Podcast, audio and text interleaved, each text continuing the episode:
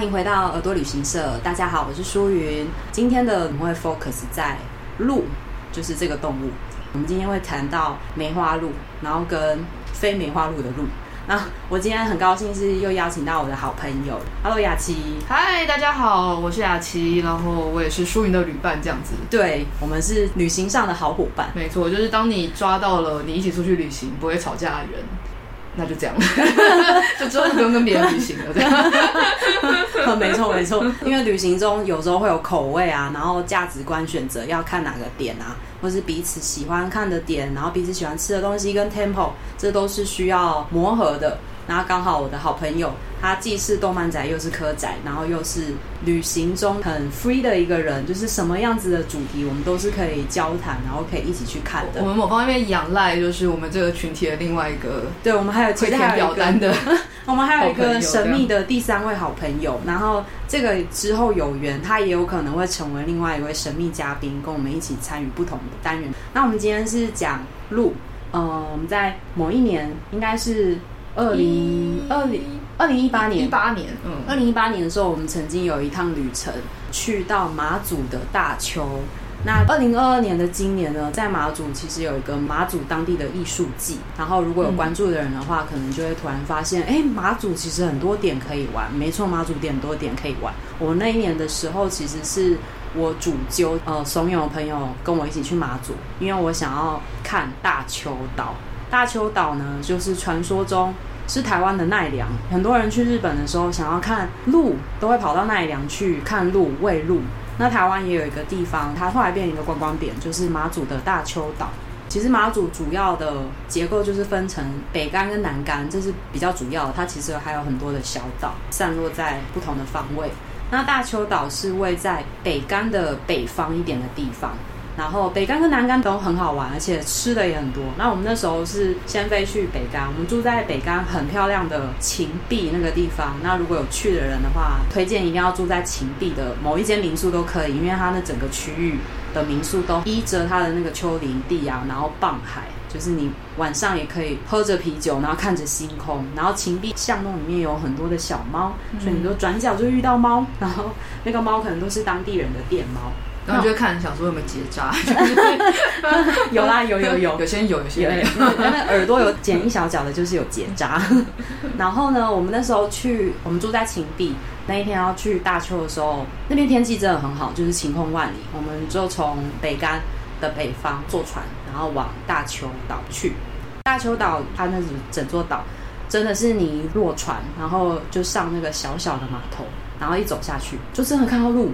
你就真的看到，就是如果没有在台湾，不是动物园哦，就是在一个环境中，就是算野生的环境，你这样实体突然看到一个庞然大物，我觉得算庞然大物，鹿朝你走过来的时候是蛮兴奋的，而且又在大海、大天空，然后有山的时候，看到鹿朝你走过来的时候，你会有一种真的是那是神兽。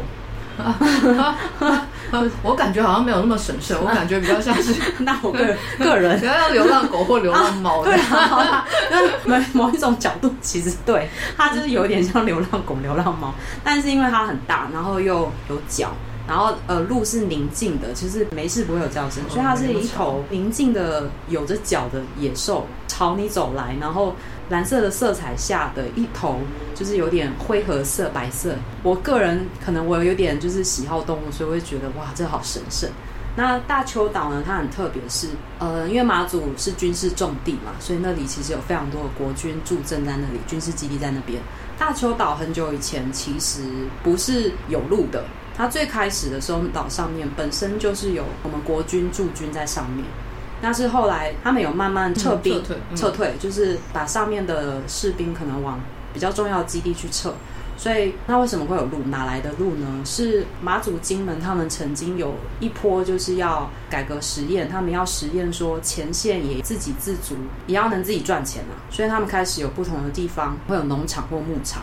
那北干那边呢，他曾经有一个农牧场叫三林农牧场，他们曾经想要实验，就是想要养牛，养肉牛。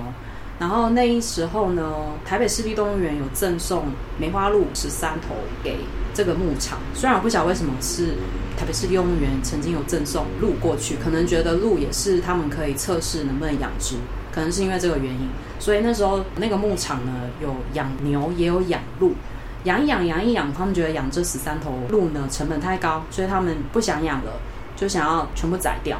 那这个消息后来让那个大邱这边的指挥部军方的人知道，就跟他们接洽，就是想说这十三头不要宰掉，放到那个大邱岛上面。大邱岛它的岛本身不大，然后是一个圆弧状的岛，上面你从码头一下去以后，接下来它有点像小型的一个丘陵鼓起来的，所以它上面是有制高点，制高点那一片是一整片的山丘，他们其实主要路都放在那边。然后从最开始的几头，他们丢上去以后，然后就慢慢繁衍，越来越多。那到最后，上面的国军全部撤掉以后，就它就变一个无人岛嘛。那无人岛以后，对鹿来讲就是一个快乐的天堂，buffet all you can eat，就是上面没有人会管他们，那他们就会自然就会繁衍越来越多。后来听说高峰的时候，大邱岛上面有将近可能一百多头的鹿。然后是到近十年，它慢慢变成一个呃观光的点，可以宣传，然后开始陆续有游客都要坐船去岛上看鹿。因为大邱最开始上面也有小部分的居民，但他们后来因为生存啊、经济原因等等，都迁到北竿。那北竿上面原本的大邱居民，有的可能就回去，呃，在岛上盖了房子，开了一间民宿。但我记得我们去的时候，只有看到一间。嗯，然后还有一间庙。嗯，其实平常没事，它上面是没有人的，就只有游客。然后呢，我们去的时候，因为在上面我们可以看到公鹿、母鹿、小鹿。是很完整的一个群落，就是还蛮庞大的，是蛮有趣的。你第一次近距离看到鹿的时候，你哦，近距离看到的确会觉得视觉上怪怪，因为它就真的比较大只。但是我觉得绕一圈之后，的确就有就是流流浪动物的 感觉，流浪动物。然后因为他们有的会比较怕，有的离我们很远，对，有有的会，但有的就是躺在道路上面，你走过去没有想要，对他没有想要让路鸟你。对，你看到它的时候，因为我记得我们那时候坐在那个草，嗯、因为它有很大一片很像草原的地方，嗯、我们就坐在那边发呆，因为大太阳，然后有风，嗯、我们就在那边看鹿群在那个草里面走来走去，嗯、好像最活泼的都是小鹿哦，因为它们会一直跳。我好像印象没那么深，但我记得好像一个比较陡一点的地方，我有看到几只鹿在那里，然后就会觉得哦，对，鹿可以在很陡的地方上面，对对对对，走，有点像就那种小山羊，被验证小时候在讲的一些。你说那个小鹿斑比那个动画吗？印印象这样子哦、嗯、啊！一开始在港口看到鹿啊，只有落单的几只，然后都懒洋洋趴在那边。因为鹿是团体的动物，嗯、所以他们通常是一群一群，跟那个狮子有点像，一群一群。然后每年的春夏之际的时候，是他们发情的时候。那发情的时候，如果一个聚落里面就有两只公鹿的话，他可能会打架，因为要抢地盘。然后通常在港口看到的，因为港口其实离大邱岛上面主要的草原区另外一头山头的地方比较远一点，所以通常在港口看到的鹿都是发情期聚落里面战败的 loser，就是打败了公鹿，那他就会跑到港口这边，等于是地盘的外围。那他们谋生能力可能也比较差一点，他们都会比较想说，哎，人类可能会喂我，所以他会。比较待在那边看看有什么东西可以捡着吃，因为他如果回去山头那边吃草，他可能又会被那边的 winner 赶过来，所以在港口看到的都是边缘人，可以在心中为他们祝福，希望他的力气长回去，可以回去抢回他的地盘。但呃，大邱岛上面是不建议喂食的。就其实感觉他们不要吃，应该可能只有港港口的路才会愿意。然后就就会觉得，其实的确好像如果没有什么特别原因，好像不用让他们习惯对被人喂食。对，这也是我们去大邱这样子晃一圈，因为那整座岛除了感受那个自然的那个山景、树啊，然后草，然后践行以外，看那些路的时候，其实。某方面也是近距离的感受野生动物它们应该有的样子，因为那些梅花鹿其实都会本能的跟我们观光客保持一定距离，就算离再近，就是呃近到一个距离的时候，它其实它们都会跳开，它们都会对我们有警戒心。我觉得这是蛮好的。我觉得我们也应该要对它，对，我们也要警戒心，也不要去打扰别人，就是走那个就是它中间的那个给人走的步道，在那里走就好了。然后静静的看他们在干嘛，他们其实也没在干嘛，他们都生活，他们生活，然后会在，他们蛮可爱的，就是你有时候拍照会看到，哎，草丛中冒出一个鹿头，它就躲在草丛里面。呃，如果是公鹿的话，比较会走到路上，比较会漫无目的的走到路上。他们比较不怕人。母鹿跟小鹿通常会走一走，就会跑到那个草丛中躲起来。这点我觉得，我对大邱岛看路这个行程跟完成这个行程其实是很满意的，因为它比较符合我想象中。我想要看的样子，就是、嗯、就是路在那里好好生活，我们就是去看一下它，然后也没有要打扰。嗯、因为与之对比的话，我相信很多人去日本旅游可能会去京都奈良玩，嗯、因为奈良很多寺庙嘛。然后呢，最吸引人的就是去那边看鹿，然后买鹿、嗯、那个路线背，然后喂鹿这件事情。这件事雅琪，你也曾经。很想去，很想去。你有曾经也会蛮想去的吧？对，哦、嗯呃，我也是看那个网络的部落格啊，然后还有很多影片啊，呃，跟动画，然后跟很久以前还有一个小说叫《鹿男》。哦，我有啊，就在那边啊。哦，好，那边就有本小说，就是如果有人看过那个小说《鹿南》，他就是陈木学的。对对对对，嗯、那时候也是觉得哇，会对那个日本的鹿有憧憬，就是很想要去看看，嗯、因为它里面就是以那个为主轴去写。但我觉得在大邱，台湾的大邱看梅花鹿，跟我在奈良看到鹿的感受是，其实是非常不一样的。因为在那里，我觉得是它是一个产业链吗？就是它那里是无形中它是个观光景，它真的是个观光景，对，它就是真的观光景点。那里的路是很多，我真的觉得超多，多到我觉得它是一个很庞大的野生动物，但它已经被豢养成不像野生动物，因为你一去。哦，旁边很多的小摊贩商家就会卖鹿仙贝，那你可能就会去买鹿仙贝，几乎人手都有买个一两包，甚至买很多。他们说那附近大概就是那种有些协会，就是什么奈良鹿保护基金会，嗯、他们统计那附近，嗯，大概一千两百头鹿，一千两百头鹿。然后二零一七年到二零一九年间，有一千六百万人次哇造访那个地方，一千六百万人次。哇，这几乎是台湾一半人口，真的。还有报道说，过往就是他们卖出两千万个鹿仙贝，所以表示这些鹿其实一天会吃大概六十个。如果是平均的话，平均一会吃六十个，一只呃，它一天可以吃六十片。那个薄薄的，它就是饼干啊，一片饼干，很薄，它可能是米或者是什么，很脆，它其实就是米糠。对，哦，对，它很脆，它很脆，它里面没有包其他的什么东西，然后它很容易折断。人应该也是可以吃，但它其实没有什么调味。可以吃啦，对，只是它不是。那你吃了六十片，一天吃六十片，但是平均啊，一定有些多吃啊。有，你刚刚就说有些会抢啊。对，会抢，因为其实我那时候去，我其实去完以后，第一方面是很也会很惊讶，因为那也是都是很近距离看到平常不太熟悉的动物，就是鹿嘛。然后，但是我其实看完以后，我个人是没有那么喜欢。一方面是我那时候感受到的是，他们都是野生动物，但他们好像已经很理所当然，就是看到人就会过来，然后讨食，然后人 财山猕猴，对，就是那个，比如说有很多影片很喜欢拍说，呃，他会点头，好像跟你鞠躬，那个不是，那个其实 都是不正常的行为，就是是因为跟人太行为制约，就是他那样做，他就有东西吃，那他就会重复做那个动作，但他们其实没事不会做那个动作。然后有的人会拿着仙贝，会跟他玩一个来来回回的游戏，就是哎，我给你，然后你要吃的时候我又不给你，就会收回来。你会看到有一些观光客会做这样子，好像在跟小孩子玩我给你我不给你的那个游戏。那个在那边常看到，看一看的时候，我都会觉得，呃，就是会很替他们担心，因为那样久了以后，动物本身就会觉得你在挑衅它，甚至他会觉得。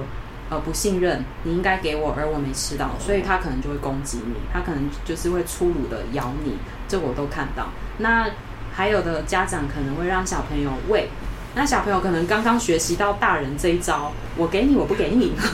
可是小朋友是比动物还要矮小，所以动物是更容易攻击小朋友，所以我也会看到动物可能都会被惹毛了，可能就会比较粗鲁的，可能头去撞一下，啊那可能他就会把先辈给他。这些其实都是我看的好多个观光客的行为以后，觉得好像不太妥当。我觉得这一些都是太密集的接触，然后因为这些密集的接触，我其实那时候去那一天当晚下榻饭店的时候，我就被跳蚤咬。哦，就是其实那些鹿跟我们靠太近的时候，它身上的虫可能都会跳到我们身上。那还有一个是在那里参拜神社跟寺庙啊，我也是目睹。青壮年的鹿会去抢夺比它小一点的鹿，会去还蛮凶狠的攻击，就为了要拿小鹿刚刚拿到的鲜贝。我是蛮震撼的，虽然我知道弱肉强食，但印象中鹿群其实他们的攻击通常是为了抢地盘，嗯，然后或是发情。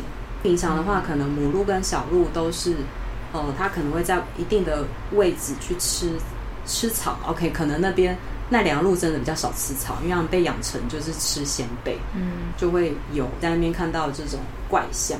嗯，但是其实就他们只吃鲜贝，对他们来说其实有点营养不均衡。对，营养不均衡，因为鲜贝只有只有固定的东西。因为对鹿来说，它平常吃草嘛，对、啊，然后吃草跟鲜贝其实有差异，然后跟吃草的行为跟吃鲜贝的行为有差。吃草你就会吃一吃，然后走一走，吃一吃，走一走，对对对对。呃，所以的确后来就有有一些报道有说，就是疫情之后，啊、其实当地的鹿就真的有的会变瘦嘛。他们也必须被迫去改变他们的饮食习惯，嗯，有的反而就看大便，就看起来还变得比较健康一点，因为开始吃草了，这样子。这真的很好。疫情唯一带给他们好处，就是因为人变少了，就没有人喂仙贝，然后他们开始回复到本来应该吃草。但也不知道那边的环境有没有办法负荷这件事情，因为毕竟其实鹿的数量蛮多的，对他们很多。对，然后我相信那个区域应该不是那么。野生的环境，它可能也不像大丘那样子，就是那么多。对对对，草草，他们那边蛮少的，嗯，就只有中间一些地方，因为其实外围都是马路啦，哦，它其实跟人的生活空间是很很紧密的交点了，因为他可能如果走离开那个空间，嗯，就马上是马路上，所以可能现地的人也需要去处理疫后的这种调整跟相关的，嗯，对，要不然它就会变成像流浪猫。流浪狗，对，就变成流浪鹿。结扎，但帮路结扎应该比帮狗结扎麻烦吧？而且日本可能比较不会做这件事。我们在那边也很少看到流浪猫狗嘛。哦、嗯，就是比较少。这个不确定他们 TNR 跟 TNVR 的哦，在城市里，城市城市里很少看到流浪猫狗。嗯，不太会，不太确定。但就有感受到，就是哎，这件事情其实是有在调整。嗯嗯，但没有看过路的人，如果疫情结束后，不一定呃为了看路而跑到奈良看。嗯，我比较诚心推荐大家可以去马祖，就是顺便旅游，然后顺便可以去看看大丘路。嗯。那除此之外，我记得台湾还有一个蛮有名的，就是。屏东那边也有一大片是有很多梅花鹿，因为屏东也有，然后其实绿岛也有，就是所谓的梅花鹿富裕基地，对不对？嗯主要反正也是因为一些原因嘛，就大家都知道，就是台湾在荷兰来的时候，嗯，其实杀了很多鹿，对，然后也卖了很多鹿，就在一六三零到一六四零这段期间，据当时留下来一些资料说，每年大概有数万头到十几万头的鹿被猎杀，然后卖到其他地方去。讲到这边，我再补充一下，就是其实台湾有很多地名还保留一个痕迹，就是。台湾曾经是梅花鹿的国度，就是梅花鹿真的超多的。就是如果你从地名看，那个地名本身有鹿，通常就是那个曾经梅花鹿大量存在过的，比如说鹿窟、鹿谷、鹿野，还有罗阿寮、鹿寮，类似这样子名字。鹿港也曾经是，这是因为那边是大量交易，就像刚刚雅琪说的，因为梅花鹿很多，然后它是曾经大量出现的动物。那平埔族或是不同的族，就是拥有打猎的能力的民族，他们很容易就狩猎到梅花鹿。梅花鹿的毛皮其实是非常漂亮、柔软的，就是之前呃台湾有一个名导演魏德胜。他们在拍那个电影的时候，里面有用到大量的梅花鹿毛皮。那些毛皮后来电影中间好像是没有拍完还是什么，反正就是有大量的电影素材、美术素材释出。其实里面就有一批梅花鹿毛皮。那有一些就开放民众买，因为它可能要变现，就是可能那个东西。哦、对啊，我，我有买到一件外套。真的吗？好。但是不是梅花鹿？哦，不是梅花鹿，是别的。但我有在那个现场，我看到就是的确有。其他的，比如说毛背心这样。对对对，因为它是很好的原始的材料啦，因为它就是保暖，然后那个毛皮是很软的，就是对于没有梅花鹿的当时的外国人商队来讲，那是很好的商品。所以鹿港也曾经是大量梅花鹿毛皮交易的地方。那全台湾还有一个语言上的痕迹，就是构树这个植物。构树也是丘陵跟平原常见的。那构树它的叶面很大，它有一面是有绒毛的。如果是闽南语呃台语里面称呼构树叫罗阿球，就是鹿仔树，就是这个树是鹿喜欢吃的。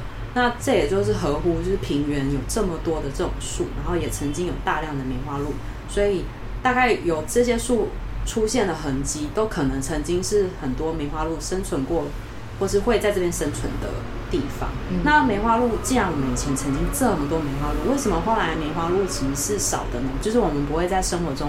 常常转角遇到梅花鹿，它变成不是那么常见的，它反而是我们可能要在特定的区域或是富裕基地会看到，就是因为。它可能是很好的被狩猎对象，或是它是有高经济产值的，因为它的毛皮是可以被贩卖。嗯、某方面来说，也因为它生存的环境是在啊、哦、跟人重叠，呃，因为在五百公尺以下的那个草生地跟森林交界，嗯、然后再往下，大家知道，哎，渐渐开发，所以它跟人是很重叠的。所以然后除了之前因为被大量猎捕，已经少很多，嗯，现在这样栖地又跟人的重叠嘛。然后重叠之后，其实一般民众养的，比如说像狗，哦、对于像这样子的动物来说，其实威胁是蛮大的。对，哎、嗯，那这样某方面跟石虎也有点像，就其实是有点，就是浅山或者是浅山的动物，然后栖地破碎，嗯、人为饲养的一些动物，影响到、嗯、呃野生动物，嗯，它的生活的地方。对对对。然后他们说，可能最后在野外看到的野生梅花鹿，在一九六九年。就最后一只在东部，然后就消失了。所以现在基本上应该就很少所谓的野生，对不对？就基本现在野生区，就台湾就没有野生的梅花鹿，在外面野生石虎，所以请好好珍惜。对对。但同时间差不多，因为鹿其实刚刚讲到它是有些经济价值的，对，所以就也有些富裕，然后跟养殖的行为，所以包含我们讲到绿岛，嗯，对，想要养殖取鹿茸，对，因为传统台湾上有一种商品叫鹿。茸酒中药上的，嗯、所以我相信是为了取那个，可能，可能是为了取那个。对对对对对。然后再来就是垦丁国家公园那里，一开始也是有梅花鹿的富裕计划。嗯，然后以有点像是半人工养殖的方式去繁殖梅花鹿这样子。嗯嗯嗯。嗯，然后一开始梅花鹿的来源就会是刚刚讲到的，比如说动物园，嗯，或者是一般民众饲养。然后后来开始这边的族群其实就越来越多。嗯嗯。那当然一部分表示富裕有成，然后达到当初想要达到的目的。嗯、但接下来其实到了现在，他就会碰到一些你说下下一步要怎么走？对，包含我们刚刚讲到的，它其实现在还是会跟家犬。是有严重冲突的，家犬攻击。对，有些梅花鹿是因为那个家犬的攻击。对对对对。然后另外就会是当一个环境它的负载量如果过大。其实对于生态系是会有影响的，会失衡嘛？对，如果这个动物，比如说就是梅花鹿虽然很多很好，嗯，但是这个地方 可能如果太多梅花鹿了，它就会影响到，比如说梅花鹿可能吃太多草，嗯，或吃太多树，或者是它因为密度太大，以至于它们本来吃的东西没得吃之后，它就会退而求其次，比如说去啃树皮之类的，然后伤害它，其实就会影响到现有原有的生态系。那显然，布育除了想说我要怎么样子把这个生物的数量冲起来变多之外，同时也要想到，就是它到底要怎么样子跟环境是可以共存的。然后，当某一天就算人离开了这个环境，人退出之后，它仍然是可以平衡的。嗯，然后这可能也是现在研究者们正在面对跟处理的问题。因为到底肯定这样子办，嗯，养殖的梅花鹿算不算就是野生动物？嗯，它受不受制于野生动物法？那它如果造成了有些危害，或者是现在这个状况到底要怎么处理？其实现在都还有蛮多的讨论。嗯嗯，哎、嗯。欸那个野生的梅花鹿富裕基地，它本身是 for 科学研究用的，它有开放民众进去参观，进去。我觉得它刚开始应该比，因为它它开始是一九八六年、嗯、那个时候的民国政府想到要复育梅花鹿的起心动念，我觉得可能一部分有它是有经济产值，另外一方面可能也是要为了保育。嗯，那到了现在那个基地有没有可以给人去，这我就不太确定。但我知道绿岛有 tour 是有人可以带着你走，然后介绍，嗯、然后再。晚上的时候有一些讲解。那绿岛的那个是路跟人是有距离的，应应该距离相当远，哦，距离相当远，他们只能像赏金一样，或者是你可能远远看到眼睛有些亮光这样子。哦，所以它就是对，对，它没有，它可能没有没有那么近。因为屏东除了那个梅花鹿复育基地以外，其实还有一些地方是有养鹿，可是他可能把它打造的比较像让民众买票进去世界那样子哦。类似，就是它可能像小小的园地，嗯、然后里面有鹿，那你可以买票进去喂它，就是人跟它是有近距离接触的。我猜，如果既然是为了要富裕的话，应该不会让那个应该会他，他应该会排除掉就是人的因素，因为毕竟对于野生动物来说，或梅花鹿这样子，它没有什么道理要跟人这么近，或是像奈良鹿一样，它部分需要依赖人才有办法生存。但我还蛮幻想着有一天，也许。我们说家里可以养只鹿，没有转角遇到鹿，就好像我们在台北市的近郊，我们还是可以看到一些野生的鸟类，哦、类似那样，就是。它活在它该活的地方，我们不会，我们尽量能不要打扰。但这有点难，是的确，因为鹿它比较大型，嗯，然后鹿是浅山动物，所以它跟我们的生活环境一定会交叠。那万一有流浪猫狗，可能它们都还是会有冲突。嗯，因为我个人住的家在新北市的近郊区，所以我们家的环境会看到部分的野生动物。就是比如说食蟹獴、白鼻心，我都曾经在我家的院子看到。嗯，但也会观察到，就是因为我们那边也会有流浪猫狗。嗯，它们动物跟动物之间好像会知道彼此要来。就是如果是没有攻击性，比如说流浪猫对于野生动物，其实他们会知道，他们会侦测，然后会有一点彼此井水不犯河水。比如说他们会时间差。嗯，就是你可能一个小时前看到这个，一个小时后你才会看到猫经过。嗯，就是他们好像会有就我的路线交叠。嗯。然后跟因为野生动物它可能会翻找土壤上的食物嘛，一定会留下气味，所以你就会看到浪猫，可能它哪一个时间点过去的时候，它会拼命的闻，就是它们可能彼此都知道我们在同样这个地盘经过，可是我们不会彼此打扰彼此。当然，我个人是觉得大家如果养居家动物，就不要让它出去了，随意的弃养这样子，因为一定是有一定会有冲击，对，一定有源头的弃养才会衍生后面生很多。我自己对于野生动物，或是像这样类型的保育的态度，我觉得会是只要有研究或有报告告诉我它还好好活着，它族群稳定生长，我不一定要我的生活跟它是有任何交集的。哦，对，因为我生活对，我生活如果跟它有交集，要不就是我可能过着很原始的生活。没有，要不就是它万一像它可能像狗鼠或者像鸽子一样，极为适应都市生活。我觉得它也不是都市动物，不是特别乐见的状况。那我们特别乐见的，就不是不会特别乐见，就是它变得那么都市化，然后像小麻雀那种。因为其实也会是太常见，也会比如说像八哥，一些外来种八哥都会造成影响。它就因为它在城市也可以活得很好，城市越变越大，可以活得更好。嗯，它会去压缩到其他跟它同一个区位的的对的动物。那对我们来说，就会是如果我们都可以共同在这个地方生存，我不一定要跟你相遇，但我希望我们都可以过得很好。我觉得是我觉得理想的方向这样子。嗯嗯嗯。有太多交互的时候，反而会很紧张。比如说，蟑螂、基隆的黑鸢，哦，它其实现在也跟人很近。嗯，柴山的猕猴，它现在也跟人很近。你就会看着想说，哇，这个冲突要怎么处理？很难。这难难在不是说我们要怎么样子训练，或我们要怎样子让猴子不要这么做，它会这么做反而比较单纯。我觉得还有包含人，其实也需要有意识的去想。要怎么样子跟野生动物共存或共好，所以我觉得才会有，比如说看 maybe 苗栗就是石虎的议题，当然很难过。嗯、那对于苗栗在地来说，当然会是我这边之所以会是最后一块比较大块的栖地，嗯、就是因为我这里还没有开发。你怎么能够让我不要开发？你们别的地方都开发，但就。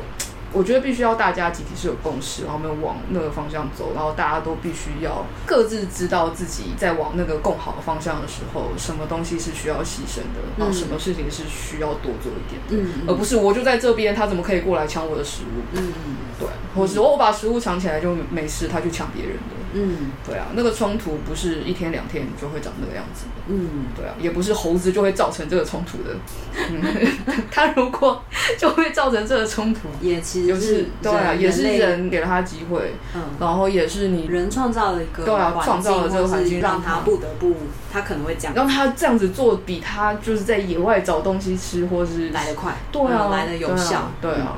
包含比如说这种城市跟动物共同生活或生存，然后可能往下再推演到 maybe 动物园或者是动物圈养的一些环境议题。嗯，我觉得虽然我们看着动物都很可爱，我们也很喜欢，但都是可以让我们在看它们的时候可以多想想的。嗯，对，因为这个旅行中的动物是我个人嗯蛮私心想做的事。嗯，因为我们不同的人去旅行的时候，其实会想要看的东西或体验的东西是不一样的。嗯、有的人可能是想要看建筑，嗯、想要体验不同风格的生活方式，或是那个地方的人、那个国度的人是怎么样吃东西的，怎么样喝咖啡的。怎么样吃甜点，或是他们是怎么样？嗯，因为不同的国度，它会有不同的地貌，然后气候，就是可能跟你本来自己住的家乡是差异很大的。那动物是我个人自己会去喜欢去一个地方旅行的时候会特别关注的，比如说会。你会听这个地方有没有特别的鸟叫声，或者是那边的地方，因为就气候不同，所以它可能因为风貌不同，它就会有不同的植物。呃，动物也是，动物可能天上飞、地上爬，跟昆虫这些都是对我来说是一起的，就会觉得哦，这边的国家或是这个地方是有这些，那他们都是怎么样存在，或是那边的人都怎么样对待。那同样可能就会返回来，就是我们台湾因为自然资源其实是非常丰富的。然后台湾这么小，可是其实是不一样的气候带，所以衍生物种其实是很丰富。那平常我们在自己的国家的时候，嗯，住在都市里，可能市中心比较难。可是其实一旦离开市中心，你到比较郊区，台北市比较郊区，或者是新北市比较郊区，其实马上你就会遇到，就看你有没有留心去观察。比如说晴天的时候，你有没有注意听到天空中其实就会有老鹰在叫，尤其是。台北市的郊区可能偏南一点，比如说文山区的那个丘陵地，其实就很容易就听到。然后这些动物你没有注意的时候，就真的没有注意。可是你一旦注意，就发现，哎，其实很多。那他们都什么时候会出现啊？或是在哪里啊？然后你都怎么面对它？那去到别的国家的时候，也会好奇那边的国家的人都怎么样面对野生动物或是非野生的动物。因为都市里一定会有可能野生，可是它因为跟人共处到很习惯，他们也不怕人。鸽子当然是最常见的广场鸽，或者是台大醉月湖的鹅，这这种都是跟人距离非常近，可是也有跟人距离有点远，可是又常常在都市里出现的。像台北市就有台湾蓝鹊，其实是很容易就看到的。那我们这一集就是讲到鹿，鹿就是曾经跟人类很近，可是因为一些呃发展或是慢慢的变化，人变多啊，或是它也曾经。沦为可能会被狩猎对象，所以它变少。嗯，那我们现在都会希望这些动物开始呃活回来，就是它数量变多。可是它当它数量变多的时候，人没有变少，很很遗憾的，就是跟地球说对不起，因为我们没有变少，可是我们让它变多，我们也没办法把更多的空间分给它，所以它会面对下一个问题。但我觉得这也是呃，我们在旅行中可以边看，然后边讨论，然后把它变成一个主题来聊。那我们之后还是会聊不同的都市或是不是都市，我们在不同国家看到的动物议题。呃，曾经在旅游中，你有特别去关注什么动物，或是你特别是为了要看什么动物而跑到那个国家？我相信也是存在的。